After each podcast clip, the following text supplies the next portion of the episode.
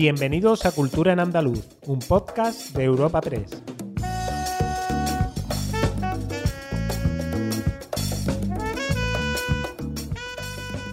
Comenzamos una nueva entrega de Cultura en Andaluz, el podcast de Europa Press Andalucía, en el que presentamos las novedades culturales más destacadas de la semana. Soy Noelia Ruiz y tengo al otro lado del micrófono a mi compañera Esther Falero. Hola Esther. Hola Noelia, ¿qué tal? Eh, cuéntanos de, de qué vamos a hablar hoy. Empezaremos con una antología de Antonio Machado, publicada por el profesor de la Universidad de Jaén, que incluye manuscritos desconocidos del poeta. Seguiremos con la creación en el puerto de Santa María del futuro Centro Municipal Rafael Alberti, para continuar con el primer grado en flamenco de España que impartirá la Universidad Loyola a partir del próximo mes de septiembre.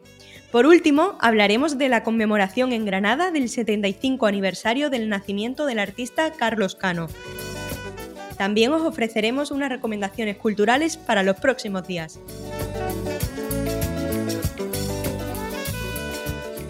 El profesor del área de literatura española de la Universidad de Jaén, Rafael Alarcón Sierra, ha publicado A orillas del gran silencio, una antología de Antonio Machado que incluye manuscritos desconocidos del poeta. El libro, que toma como título un verso del propio Machado, se compone de tres partes. La primera es una introducción donde el autor explica su trayectoria y evolución de forma clara, casi a modo de guía de lectura, sin rehuir por ello la extraordinaria complejidad machadiana. La segunda parte es una amplia antología donde no falta ninguna de las grandes composiciones del poeta sevillano, ocupando un espacio necesario entre su obra completa y las selecciones escolares, insuficiente para hacerse una idea cabal de su lírica.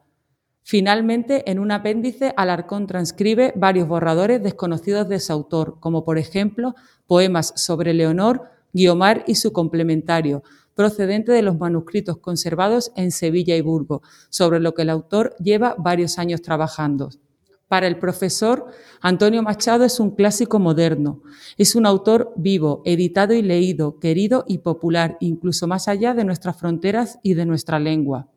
Su obra ha influido permanentemente en la poesía del siglo XX y lo sigue haciendo en el nuestro. Cada poeta que ha bebido de la generosa fuente machadiana se ha convertido en uno de sus apócrifos.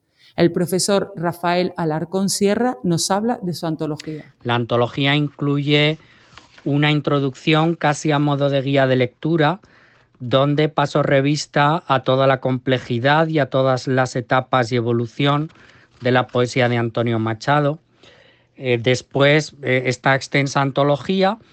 Y por último, en un apéndice reproduzco algunos borradores de poemas bastante elaborados, eh, que ya había dado a conocer en otros trabajos especializados, pero que es la primera vez que se publican en una antología destinada al gran público. La Fundación Rafael Alberti, en el puerto de Santa María, en Cádiz, pasará a convertirse en un centro municipal en torno a la figura del poeta, donde el magnífico legado que dejó el artista a la ciudad pueda ser disfrutado por todos los portuenses y visitantes. El ayuntamiento, que forma parte del patronato, ha explicado que este paso tendrá lugar una vez que se haya liquidado la figura de la fundación como organismo, lo que no implica en absoluto que se pierda el legado del artista. Así, el consistorio portuense absorberá la fundación y a la persona que actualmente trabaja en ella para gestionar directamente los fondos artísticos.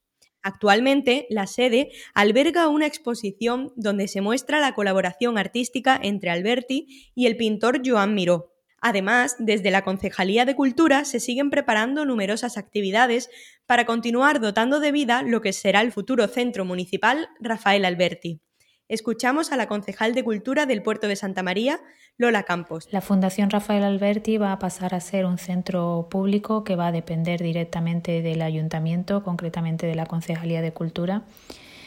Este paso se va a producir eh, en el momento en que finalice el procedimiento de liquidación de la fundación pero quiero aclarar que ello no, va a implicar para nada en absoluto eh, que se vaya a perder el legado, sino que vamos a cambiar simplemente el modelo de funcionamiento. La Universidad Loyola comenzará a impartir el próximo mes de septiembre el primer grado en flamenco de España, con especialidades de cante, baile, guitarra y el grado en creación y producción musical, dos titulaciones que suponen la puesta en marcha del área de artes. El grado en flamenco, titulación universitaria única en el país, ha sido fruto de un estrecho trabajo de colaboración entre la Universidad Loyola y la Fundación Cristina Geren de Arte Flamenco. Cuenta con tres especialidades y además se caracteriza por aunar el rigor académico propio de la enseñanza superior con las exigencias reales de la profesión de intérprete flamenco en términos de competencias.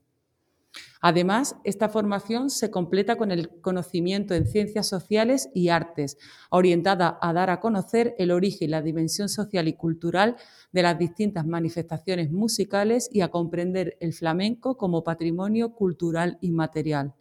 Por otro lado, el grado en creación y producción musical que se ha desarrollado en colaboración con la Universidad de San Francisco, Estados Unidos, está especialmente orientada hacia el sector de los contenidos digitales y el entretenimiento, que requieren de la creación y producción de música original.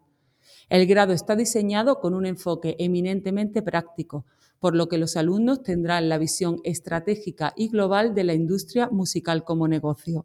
A la vez desarrollan proyectos reales de creación y producción individuales o en equipo con la tutorización de algunos de los mejores compositores y productores españoles. Francisco Cuadrado nos explica qué ofrece este grado. El lanzamiento del grado en flamenco supone la posibilidad por fin de que se pueda estudiar en una universidad española eh, una forma de expresión artística tan nuestra y que además es patrimonio material de la humanidad como es el flamenco al igual que ocurre en otros países con otras formas de expresión como el jazz, por ejemplo, en las universidades americanas. El grado en flamenco ofrece no solo una formación técnica y artística de muchísimo nivel y calidad, como es la que proporciona la Fundación Cristina Jeren, sino también una formación humanística, cultural, transversal, en gestión, en desarrollo profesional, para que los artistas puedan vivir de su arte con la calidad, con la exigencia y con el rigor de la Universidad Loyola. Granada conmemora el 75 aniversario del nacimiento del cantautor Carlos Cano, fallecido el 19 de diciembre del año 2000. Para ello, ofrece un programa de actividades con los que la ciudad quiere saldar una deuda con uno de sus hijos ilustres, reconocido y referente para muchos por ser una persona universal, singular y creativa. Durante la presentación del denominado año Carlos Cano, que contó con la presencia de la hija del cantautor Amaranta Cano, el alcalde de la ciudad, Luis Salvador, anunció que propondrá el nombramiento del artista como embajador de lujo de la candidatura de Granada para convertirse en capital europea de la cultura en 2031. El motivo, ser una de las figuras excepcionales de la ciudad. El Ayuntamiento de Granada tiene previsto este viernes la colocación de una placa conmemorativa en la casa natal del cantautor, situada en la cuesta Rodrigo del Campo. Los actos arrancaron en enero con la publicación del libro Carlos Cano, Voces para una biografía, del periodista Omar Jurado, con fotografías de Juan Miguel Morales, al que siguió el día 5 de marzo la presentación del disco de Giulia Valle Carlos Cano en clave de jazz, del que se podrá disfrutar en directo el próximo 11 de abril en el Teatro Isabel la Católica. La programación concluirá con la muestra Carlos Cano Voces para una biografía, organizada conjuntamente por el Ayuntamiento de Granada y la Universidad. Y además eh, se prevé que viaje por distintas localidades. Escuchamos a Amaranta Cano, que pone en valor la figura de su padre. Carlos Cano ha luchado siempre por su Granada, por su Andalucía y de esta tierra miró al mundo. Su obra sintetiza el sentir de su pueblo, defendiendo siempre su forma de pensar y su cultura. Como decía, ser andaluz era su manera de ser persona. Es importante defender la memoria de Carlos Cano porque la obra es un granadino tan universal. En lo personal y en lo artístico no puede quedar en el olvido, porque perderíamos una guía ética y estética para mirar al futuro.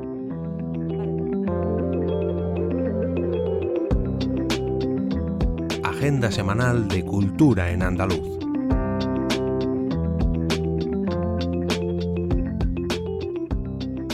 Esther, ¿qué recomendaciones nos traes para los próximos días? Bueno, pues antes de nada, eh, recordar que durante el mes de marzo prosigue el certamen Las Reseñas del Mes, en colaboración con la Confederación Española de Libreros, que fomenta la lectura a través de reseñas de libros realizadas en la cuenta de Instagram de la Fundación José Manuel Lara. Las reseñas deben ser de libros, de cuentos o relato corto. El premio para el ganador es un cheque regalo de 100 euros con el que se pueden adquirir libros en su librería favorita y que esté en el portal www.todostuslibros.com. Por su parte, la soprano Ainhoa Arteta y la mezzo Nancy Fabiola Herrera llegan este viernes a partir de las 7 de la tarde al Teatro Maestranza de Sevilla, acompañadas por la Real Orquesta Sinfónica y con la dirección musical de Lucas Macías. En esta apasionante velada ofrecerán un concierto que bajo el título Alto Voltaje estará compuesto por obras de Offenbach, Puccini, Verdi o Barbieri, entre otros. Pasando por Granada, la directora Chus Gutiérrez presenta también este viernes su última producción, Roll and Roll, tras su presentación en el pasado Festival de Cine de Málaga. Este documental indaga en el papel de las mujeres en los medios de comunicación, la publicidad y la ficción a través de un panel de testimonios de diferentes mujeres de la industria y de la propia experiencia de la directora. Será en la sala Valdeomar de la Biblioteca de Andalucía a las 4 de la tarde. Por su parte, el Centro MVA de Callollerías acerca la cultura sacra malagueña a los ciudadanos con dos exposiciones, José Azaustre, su obra y su genio, y otra titulada El arte sacro actual en Málaga, que podrán visitarse hasta el 16 de abril. La primera es un homenaje de la Diputación a este gran artista malagueño, mientras que la segunda está compuesta por obras de 12 artistas de prestigio como Raúl Berzosa, Eugenio Chicano, Manuel Higueras, Antonio Montel o Conchi Quesada. Continuando con la Semana Santa, el casino de la exposición de la capital hispalense alberga una muestra con ocho misterios de la Semana Santa titulada Escenas de la Pasión, Misterios de Sevilla.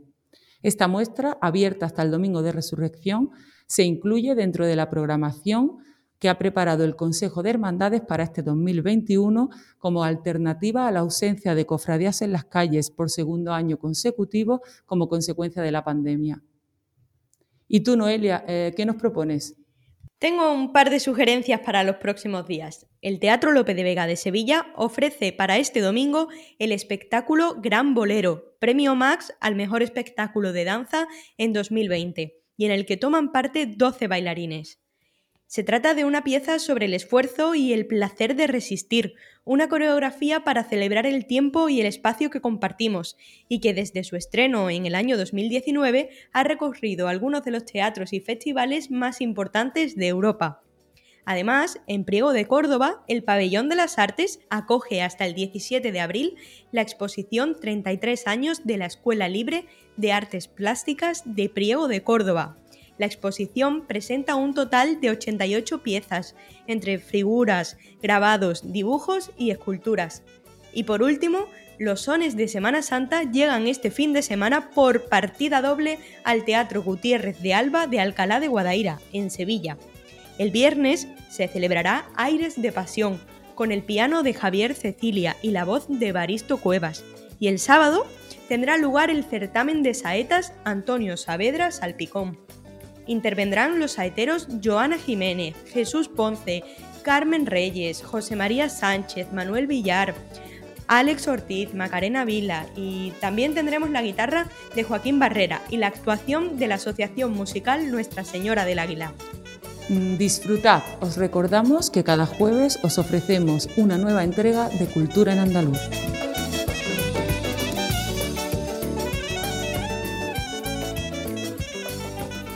Despedimos esta entrega de Cultura en Andaluz invitando a todos nuestros oyentes a descubrir el resto de episodios de este podcast, así como todo el catálogo de programas de nuestra red a través de europapress.es barra podcast. Recuerda que además todos ellos están disponibles en las principales plataformas de podcasting.